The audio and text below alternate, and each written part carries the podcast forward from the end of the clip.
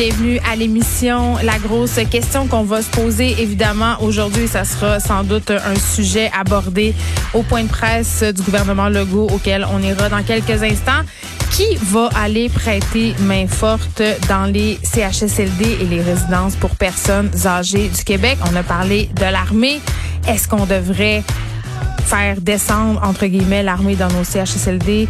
Faire que les militaires iront prendre soin, changer des couches, donner des médicaments. On parle aussi des profs. Euh, hier, euh, sans parler d'obligation, évidemment, on a dit les profs qui travaillent euh, en santé, qui enseignent les techniques de soins de santé pourraient être appelés à les prêter moins fortes. Beaucoup de personnes sur les médias sociaux, quand même, ils sont allés de commentaires, en tout cas que moi je jugeais un peu intense. Là. On devrait obliger tous les profs à aller travailler parce qu'ils sont payés chez eux à rien faire en ce moment. Et je peux vous dire, là, Hier, j'ai reçu exactement 11 courriels émanant d'une école de mes trois enfants. Donc, faites le calcul, c'est environ une trentaine de courriels pour mes trois enfants.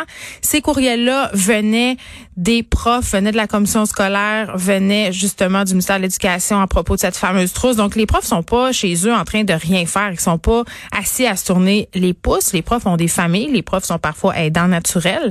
Euh, les profs sont en train de penser au retour parce que on l'aborde de plus en plus. On le sait, il va y avoir avoir un retour éventuel. On ne sait pas ça va être quand, on ne sait pas ça va être comment, on ne sait pas si ce seront tous les élèves qui vont être appelés à revenir à l'école en même temps, mais les profs ne sont pas payés à rien faire. Loin de là. On va tout de suite à la conférence de presse du gouvernement Legault pour faire le point sur la situation au Québec quant à la COVID-19. Le premier ministre du Québec, M. François Legault, est accompagné, comme toujours, de la ministre de la Santé et des Services sociaux, Mme Danielle Mécan, et du directeur national de santé publique, Dr.